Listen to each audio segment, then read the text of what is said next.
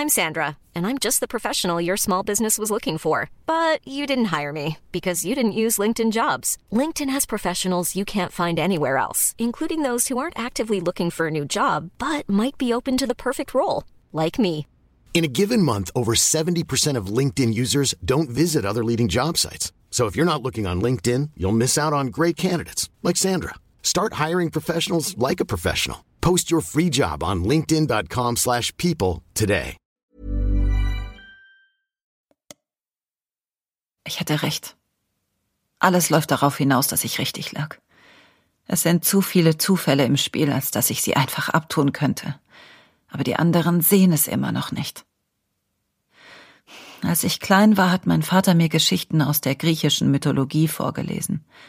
Irgendwas zog mich immer zu Cassandra hin, der Priesterin, die erst mit der Gabe der Weissagung beschenkt und dann dazu verdammt wurde, bei niemandem Gehör zu finden. Die Fähigkeit wurde ihr von Apollo verliehen, weil er sie verführen wollte. Aber als sie ihn zurückwies, verwandelte er ihre Gabe in einen Fluch. Cassandras Geschichte kommt mir bekannt vor. Sie gleicht der Geschichte aller Frauen, deren Leben durch die Bosheit eines verschmähten Liebhabers zerstört wurde. Aller Frauen, die die Wahrheit sagen, ohne dass ihnen jemand Glauben schenkt. Ich bin nicht der Meinung, dass ich immer recht habe, aber ich weiß genau, dass es in diesem Fall so ist. Gestern wurde wieder ein Mädchen entführt. Mag sein, dass die Welt sie nicht kennt, aber für mich ist sie etwas ganz Besonderes. Und das macht sie für jemanden, der mich treffen will, zum perfekten Angriffsziel.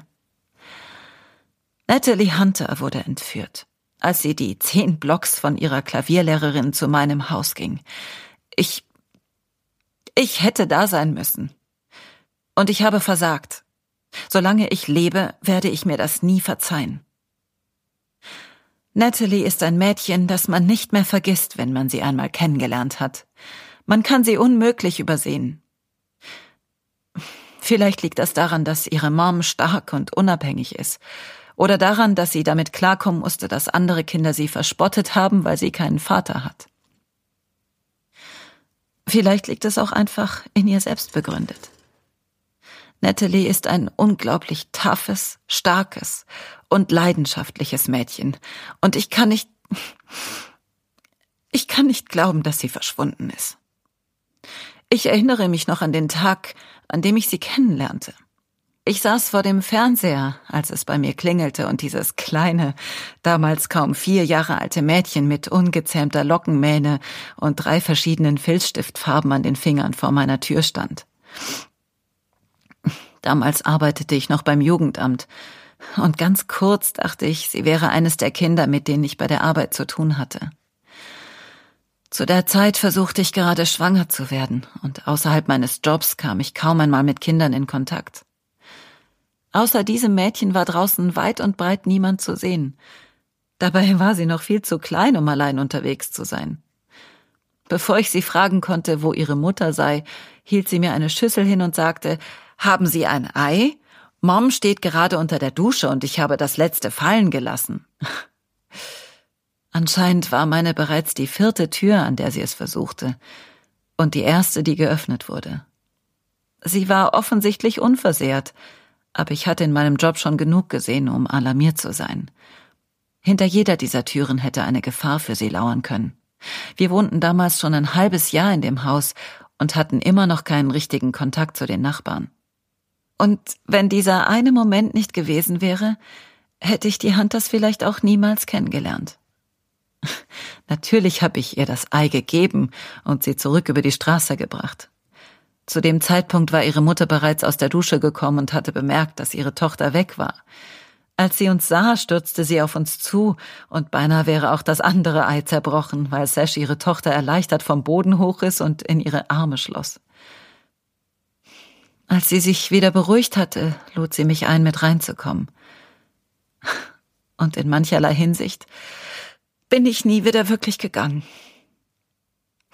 Es stellte sich heraus, dass das Ei für einen Kuchen gedacht war, der eine Geburtstagsüberraschung werden sollte.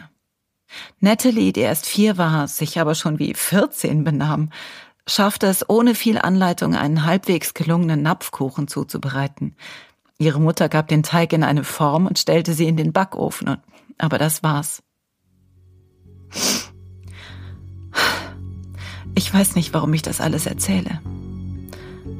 Ich fürchte, nichts davon ist brauchbar. Ich, ich möchte einfach irgendwo auf Band haben, dass Natalie ein gutes Kind ist. Sie ist für viele Menschen etwas ganz Besonderes. Für mich, für Martin und vor allem für ihre Mutter Sash. Natalie hat ein reines Herz und einen starken Willen und ich bringe jeden um, der versucht, ihr das zu nehmen. Ich. Ich weiß, dass die beiden Fälle zusammenhängen.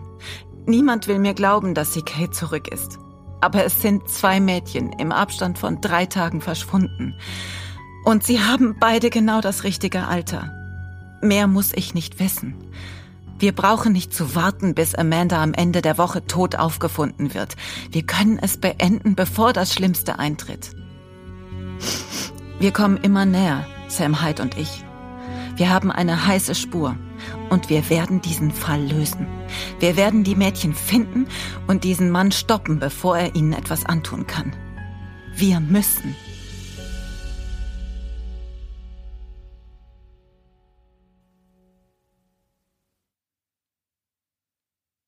Das war die letzte Folge von Justice Delayed. Ob der Countdown Killer gefasst wird, erfahrt ihr im Buch oder Hörbuch Der Countdown Killer. Nur du kannst ihn finden. Von Amy Suter Clark. Aus dem amerikanischen Englisch von Birgit Schmitz. Der Podcast basiert nicht auf realen Ereignissen. Das Buch ist im Fischer Verlag erschienen, das Hörbuch im Argon Verlag. Beides ist im Buchhandel erhältlich. Das Hörbuch gibt es außerdem auf allen gängigen Download- und Streaming-Plattformen. Links dazu findet ihr in den Show Notes zu dieser Episode.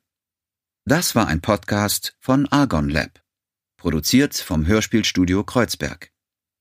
Es sprachen El Castillo, Ulrike Kapfer, Samantha, Dorette Hugo, Martin, Elmar Burger, Detective Sykes, Detlef Bierstedt. Susan Heike Warmuth. Terry und Sash Nora Jokoscha. Bonnie Josephine Platt. Simeon Vlad Kiriak Tina Gökşen Güntel Dr. Sage Sabine Arnhold DJ Wolfgang Wagner Nora Vera Telz Christina Gabriele Blum Natalie Nina Reitmeier Dwayne Richard Barenberg Regie Bentje Stark und Daniel Levy Redaktion Lena Bendin Produktionsleitung Lisa Laux Schnitt Lars Reschke, Sebastian Cressin Mischung und Mastering Bentje Stark und Daniel Levy. Weitere Podcasts von Argon Lab findet ihr auf podcast.argon-verlag.de. Neuigkeiten zu unseren Podcasts gibt's bei Facebook und Instagram.